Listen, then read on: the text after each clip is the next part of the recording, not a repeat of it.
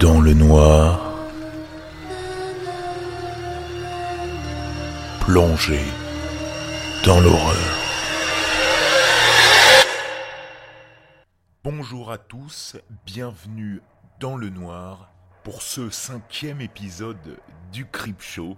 Un cinquième épisode qui va être quelque peu bousculé, en tout cas dans son contenu, puisque je suis heureux d'accueillir sur cette chaîne ma première collaboration, collaboration avec le youtubeur Récit Fantastique, youtubeur Creepypasta qui a près de 50 000 abonnés au moment où j'enregistre cette émission. Je le remercie d'avoir accepté cette collaboration. Un youtubeur aux histoires travaillées, tout comme ses miniatures que je vous invite à découvrir, Récit Fantastique sur YouTube. Vous pourrez découvrir son récit, sa creepypasta, dès la suite de cette introduction, puis vous retrouverez un format normal, habituel, une longue histoire et quelques recommandations d'auditeurs, et cette fois-ci d'auditrices. Cette semaine, on aura le plaisir d'écouter Pénélope. Je vous le rappelle, pour passer dans l'émission, vous n'avez simplement qu'à envoyer un petit message vocal d'une trentaine de secondes jusqu'à deux minutes sur la page Facebook, en message privé ou bien par mail, et vous serez retenu pour passer dans le prochain Clip Show. Rien de plus simple. Petit remerciement à mes fidèles auditeurs cette semaine pour Dimitri et pour Milsa, qui indiquait que j'étais son podcast préféré. Ça fait toujours plaisir à entendre. Aussi à Cédric Mantin, Marion Leroux, Denis Feller, Isoline, Yuntai, alias Yves Cantel et Jean-Michel Le Joli qui ont gagné le jeu de la semaine. Ça fait beaucoup et je suis heureux de les citer. Et enfin, dernier point, merci d'être toujours plus nombreux commenter, liker et mettre des revues, notamment sur Apple Podcast. J'ai passé la barre des 40 revues, c'est énorme en 6 mois. Continuez, vous me faites rêver, franchement. Je vais laisser place euh, tout de suite à Récit Fantastique pour cette histoire courte, certes, mais intense. Dans le noir, faites face à l'horreur.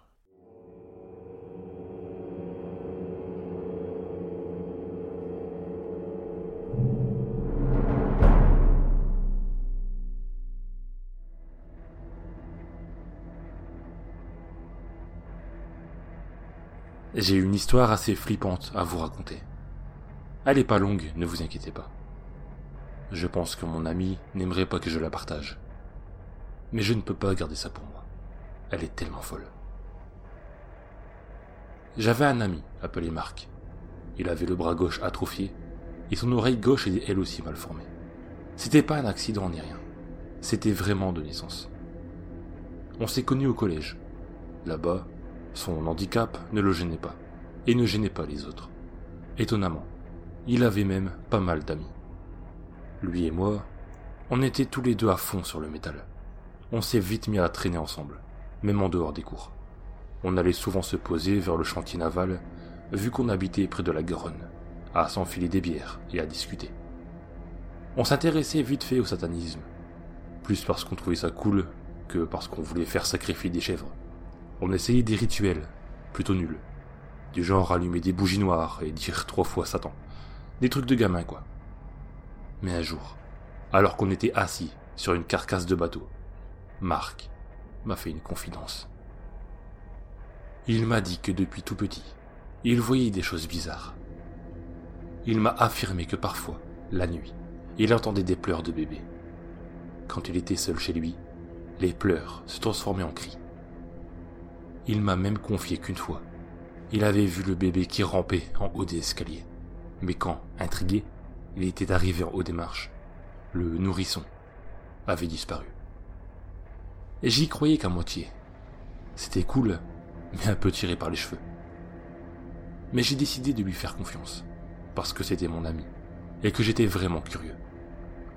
À cette époque, je dormais souvent chez lui. Et il est vrai qu'une fois, Marc s'était réveillé en pleine nuit, avec l'impression qu'on lui mordait violemment le bras gauche. Celui qui était atrophié. Il m'avait dit qu'il avait entendu les pleurs et qu'aussitôt, son bras était devenu douloureux. Personnellement, je dormais très bien avant qu'il ne se réveille, et je n'avais rien entendu du tout. Par la suite, je lui ai plusieurs fois conseillé d'en parler à ses parents. Mais il ne l'a jamais voulu.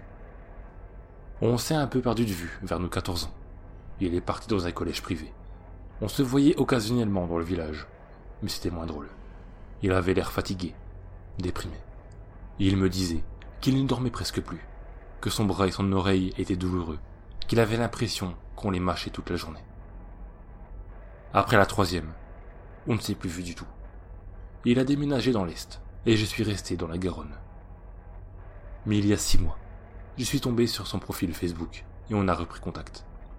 On a 28 ans maintenant, et on a pas mal parlé de nos vieux souvenirs. Il a effectué une chirurgie de l'oreille vers 23 ans. C'est bluffant, elle est complètement normale à présent. En revanche, son bras n'a pas changé d'un pouce. Je lui ai reparlé de ses douleurs au bras et à l'oreille, et je lui ai demandé si ça allait mieux. Il m'a dit que oui, et il m'a appris autre chose d'assez déconcertant. Vers 22 ans, il avait fait le tour des médecins. Tous lui avaient dit que ses douleurs n'avaient aucune cause physiologique, que c'était purement somatique.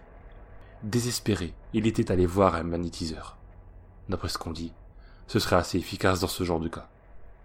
Le gars l'a touché, bref, il a fait ce que font les magnétiseurs. Et dès la fin de la séance, Marc n'a jamais plus eu mal nulle part. Le magnétiseur avait clos la séance en lui disant de demander la vérité à sa mère. Le pauvre été surpris, mais il l'a fait. Il m'a dit qu'il ne savait pas vraiment quoi lui demander, quoi lui dire. Alors, il lui avait simplement demandé de lui dire la vérité, qu'elle lui cachait quelque chose qu'il ignorait. Sa mère avait fondu en sanglots et lui avait avoué l'existence d'un frère jumeau lorsqu'ils étaient encore dans le giron maternel. Ce frère avait commencé à prendre le dessus sur mon ami. Il le grignotait peu à peu. Son bras n'avait pas pu se développer complètement, à cause de ce frère qui, à terme, l'aurait dévoré. C'est quelque chose de rare, mais qui existe, le cannibalisme intra-utérin. Un jumeau assimile l'autre, le consomme en d'autres mots. Mais pendant la grossesse, le jumeau qui dévorait Marc était mort et on avait dû le retirer. Marc m'a dit que selon lui, le lien qui les unissait ne s'était jamais vraiment brisé, et que son jumeau continuait de vouloir le dévorer. Peut-être n'avait-il pas accepté qu'on l'arrache à son frère. J'ai eu quelques frissons quand j'ai fait le lien avec ce que Marc m'avait raconté au chantier naval, sur ce qu'il entendait, voyait et ressentait. Aujourd'hui, Marc va bien. Il ne ressent plus de douleur. Mais il lui arrive parfois, selon lui, d'entendre des pleurs de bébé venant de nulle part.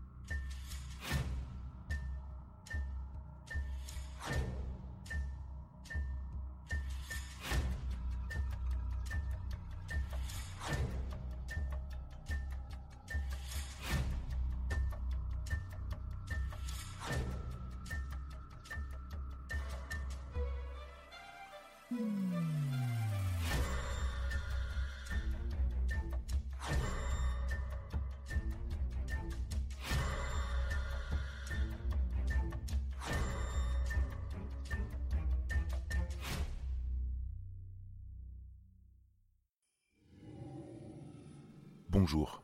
Aujourd'hui, je vais vous partager l'histoire que j'ai vécue récemment avec ma femme lors d'un camping sauvage dans le département de Haute-Savoie, non loin de la montagne de Semnoz, en France.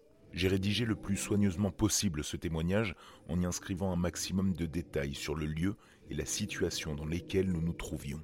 Il faut savoir que nous sommes des personnes saines de corps et d'esprit. Nous ne touchons à aucune drogue illicite et nous ne consommons de l'alcool qu'en des occasions très spéciales. Je ne peux en rien vous le prouver, malheureusement, mais je vous demanderai juste de me faire confiance sur ce point, durant la lecture qui va suivre. C'était le samedi 30 juillet 2016 lorsque nous nous sommes rendus en plein cœur des poumons verts d'Annecy pour une journée et une nuit de camping sauvage. Ce n'était d'ailleurs pas la première fois que nous en faisions. À notre arrivée, nous avons abandonné la voiture pour nous enfoncer à pied dans l'immense forêt de sapins. Nous avons dû marcher plus d'une heure et demie avant de trouver l'emplacement parfait pour la nuit. Nous avions pris le temps de nous installer confortablement dans la zone avant de nous offrir un joli pique-nique non loin d'une rivière. Nous sommes restés pratiquement toute l'après-midi à explorer les environs sans pour autant trop nous éloigner de la tente. À la tombée de la nuit, nous nous sommes réfugiés à l'intérieur. Le vent devenait plus présent à chaque minute, provoquant l'agitation répétée de ces gigantesques sapins encerclant notre si petite tente. Ce doux son de la nature qui nous offrait au départ un sentiment de plaisir et de relaxation s'était quelque peu métamorphosé en une sensation non pas angoissante, mais dérangeante, dans le sens où la nuit allait être plus mouvementée que ce que la météo avait prévu. Mais il était hors de question d'en finir là, avec cette soirée, juste à cause du temps subitement devenu capricieux. J'ai d'ailleurs profité de cet instant pour inventer des histoires peu rassurantes, afin d'effrayer ma femme, même si visiblement cela semblait très clairement l'amuser plus qu'autre chose. Par la suite, nous nous sommes racontés nos meilleurs souvenirs, accompagnés des musiques, nous les remémorant. Elle était heureuse, et moi aussi. Deux heures étaient déjà passées quand la fatigue a commencé à se faire sentir. Je le voyais dans ses yeux, et elle le voyait dans les miens. Nous n'avons donc pas tourné autour du pot pour nous glisser dans notre duvet. Il était plus de trois heures du matin lorsque ma femme m'a réveillé. Vous vous doutez donc que c'est à partir de là que les choses ont commencé à devenir inquiétantes pour nous. Au début, je pensais naïvement qu'elle bougeait comme toujours durant son sommeil, mais je me suis vite rendu compte du contraire lorsqu'elle a prononcé à plusieurs reprises mon prénom à mon oreille d'une voix lente et difficilement compréhensible en raison de la fatigue encore présente, je lui ai naturellement demandé ce qui se passait. Agitée, elle m'a expliqué qu'au début elle avait été réveillée par un étrange bruit parasite. Puis, quand il s'est subitement arrêté, elle avait entendu des choses rôder près du campement. Voulant absolument regagner mon sommeil le plus rapidement possible, j'ai tenté de la rassurer en lui disant qu'il s'agissait sans doute d'un animal, tout en lui rappelant que nous étions en plein milieu d'une forêt. J'ai rajouté en lui coupant la parole que le temps ayant empiré, cela pouvait aussi être les bruissements de la végétation, que peut-être son cerveau percevait comme quelque chose de vivant se déplaçant aux alentours. C'est exactement ce que je lui ai dit. C'était sans doute complètement absurde, mais ce baratin avait suffi pour la calmer. C'était le principal pour moi à cette heure tardive. Je voulais me recoucher. Cependant, j'ai été moi aussi pris d'une montée soudaine d'adrénaline, quand différents craquements, facilement identifiables comme des pas, se sont fait entendre. Je priais dans ma tête pour que ce soit une simple bestiole. Peut-être que l'effet de surprise me focalisait sur les pires scénarios possibles, mais c'était très stressant. Les bruits continuaient, puis s'arrêtaient, puis recommençaient. Cela se répétait, sans cesse. De plus, la chose errait très distinctement et de manière totalement aléatoire, à quelques mètres à peine de notre position. Il devait certainement y en avoir une dizaine, sans exagérer, vu le vacarme que cela provoquait. Puis ils se sont arrêtés. L'une de ces bêtes, ou je ne sais quoi, s'est approchée de l'entrée de la tente. J'avais juste à ouvrir pour découvrir ce que c'était, mais c'était impossible. La peur m'empêchait de faire quoi que ce soit. Et comme si ce n'était pas suffisant, une de ces choses, ou devrais-je maintenant dire, un de ces individus, a appuyé, ce qui me paraissait être sa main, contre la tente, pour ensuite la balader jusqu'à la fermeture. On pouvait entendre la forte respiration que faisait la personne de l'autre côté. Je me suis demandé quand est-ce que ça allait s'arrêter, en serrant ma femme dans mes bras. C'est alors qu'il a commencé à ouvrir délicatement la tente. Laissez-nous tranquilles, ai hurlé, en espérant que ça fonctionne. Après un court instant chargé d'appréhension, et pour le coup très angoissant, les individus se sont éloignés jusqu'à laisser place à nouveau au bruit du vent. Profitant de la situation pour refermer la tente, en l'espace d'une ou deux secondes, j'ai remarqué à l'ouverture que ces personnes marchaient très rapidement, dans tous les sens, en effectuant des gestes incohérents. Ces silhouettes noires produisaient aussi des sons inaudibles, des sons complètement inconnus, je dirais, mais l'intonation ressemblait vaguement à une personne ivre-morte tentant de fredonner une sorte de mélopée. C'est compliqué à expliquer. Nous sommes restés un long moment, silencieux. Les mains de ma femme me broyaient presque l'avant-bras. J'ai pris une grande respiration pour ensuite évacuer toute cette terreur en moi. Juste après, un rire nerveux s'est échappé de ma gorge. Ma femme, elle, Ma femme, elle, se frottait maintenant le visage en cherchant des yeux la bouteille d'eau. Enfin, quelques mots sont sortis de sa bouche. Putain de merde, je veux rentrer. J'ai répliqué aussitôt avec un ton ironique que j'aurais finalement préféré un week-end chez ses parents. J'avais réussi à légèrement détendre l'atmosphère. J'ai quand même suggéré d'attendre, un peu, afin d'être sûr que ces tarés s'étaient barrés. Cigarette en bouche, nous sommes sortis de la tente, en rangeant nos affaires dans les sacs. Je ne pouvais pas m'empêcher de sursauter à chaque bruit que la nature engendrait. Pour ne rien vous cacher, je tremblais dès que j'avais le dos tourné à la forêt. Je râlais à chaque fois que je n'arrivais pas à rentrer quelque chose dans un sac. L'anxiété me rendait tellement maladroit. Je voyais très bien que ma femme ne voulait pas perdre une seconde. Elle était silencieuse, mais dans ses faits et gestes, je n'y voyais que de la frayeur. C'était sûrement des jeunes complètement drogués, ai-je dit, en me rendant compte immédiatement que j'aurais dû la fermer. Elle est restée silencieuse. Quel idiot. Comment avais-je pu penser que cela allait la rassurer? J'étais furieux à l'idée que ce week-end se terminerait là-dessus.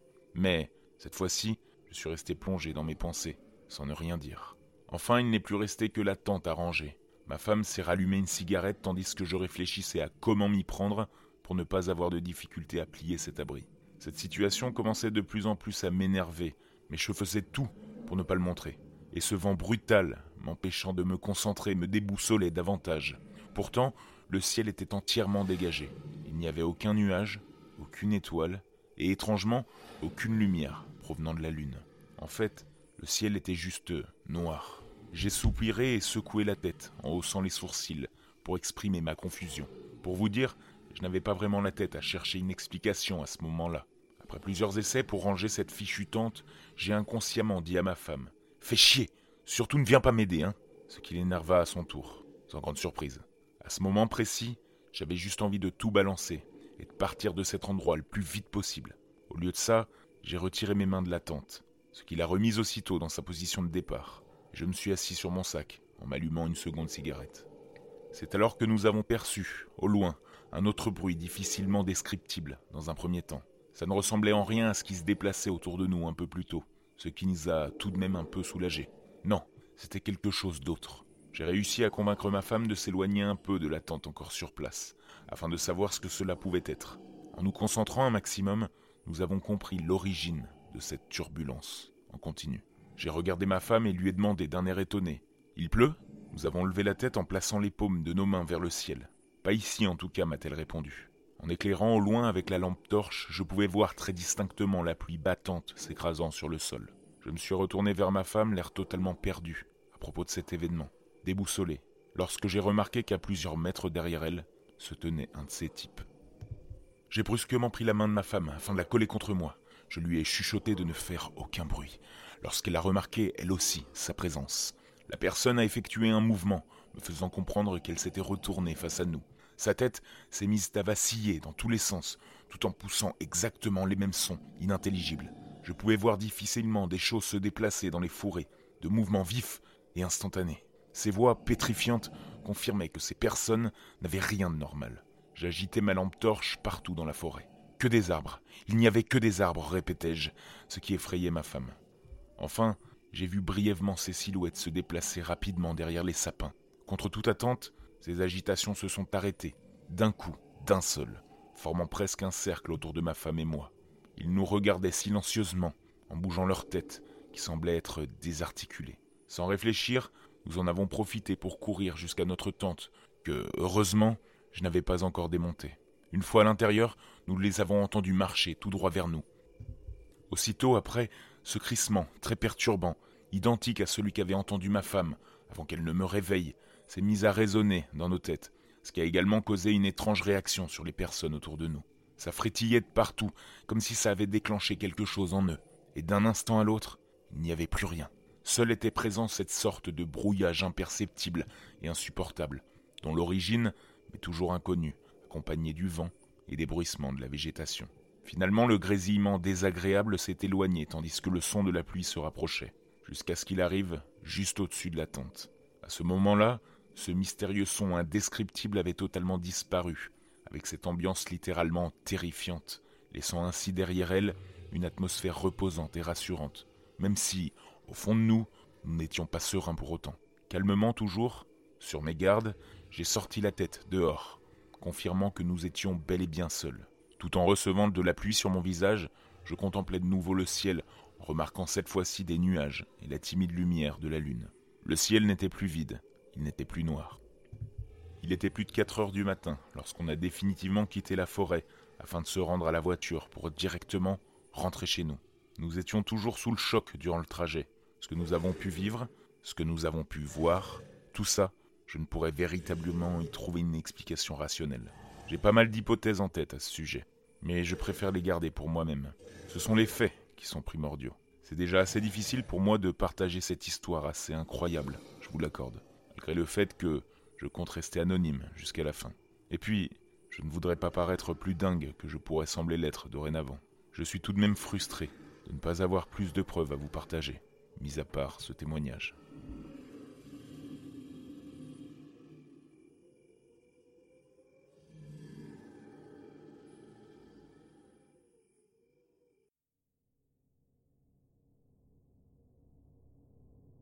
Bonsoir dans le noir, bonsoir chers auditeurs. Moi c'est Pen et voilà la recommandation que j'aimerais vous faire aujourd'hui.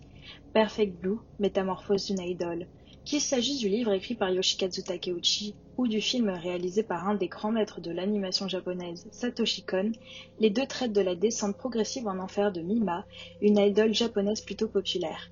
Suite aux avances violentes et redondantes d'un de ses plus grands fans, Mima va peu à peu céder à la psychose et à la paranoïa et va commencer à devenir littéralement l'ombre d'elle-même. Avec une ambiance thriller et quelques codes propres au genre du film d'horreur, je vous recommande vivement ces deux formats, qu'il s'agisse du livre ou du film, car je pense que ces deux formats vont vous maintenir en haleine jusqu'au bout de la nuit et vont vous faire frissonner comme moi et continuer à me faire frissonner même des années après le premier visionnage ou la première lecture. C'est tout pour moi. Je vous souhaite une très bonne soirée et à bientôt dans le noir. Merci Pénélope et pour la recommandation de la semaine. Peut-être que certains d'entre vous l'ont vu sur les réseaux sociaux ou sur l'actualité en général. Pour les autres, sachez que le 24 mai 2020 signe l'entrée d'une nouvelle série d'horreur sur Netflix, une production indienne nommée Betal, une série de 7 épisodes réalisée par les créateurs de Get Out et Insidious, qui promet donc d'être terrifiante. Dans l'idée, la civilisation entière est menacée et une armée moderne devra affronter un bataillon de manteaux rouges maudits, des zombies, qui agrandissent leur rang en infectant les vivants. La bande-annonce que je vous transmettrai dans la description est terrifiante. Et petite chose, parce que je me permets de citer les auteurs, la série, je cite, promet d'apporter un suspense insoutenable ainsi que des scènes effrayantes, présentées comme une émission repoussant les limites du genre, afin de l'élever à un niveau jamais atteint avec des scènes prévisibles qui devraient être plutôt rares. Donc si vous voulez vous faire surprendre par du contenu d'horreur, n'hésitez pas, regardez Bétal, en tout cas c'est ce que je vais faire à partir de la semaine prochaine. Je vous remercie d'avoir suivi ce nouvel épisode de Show. je vous dis à la semaine prochaine, d'ici là, passez une bonne semaine dans le noir.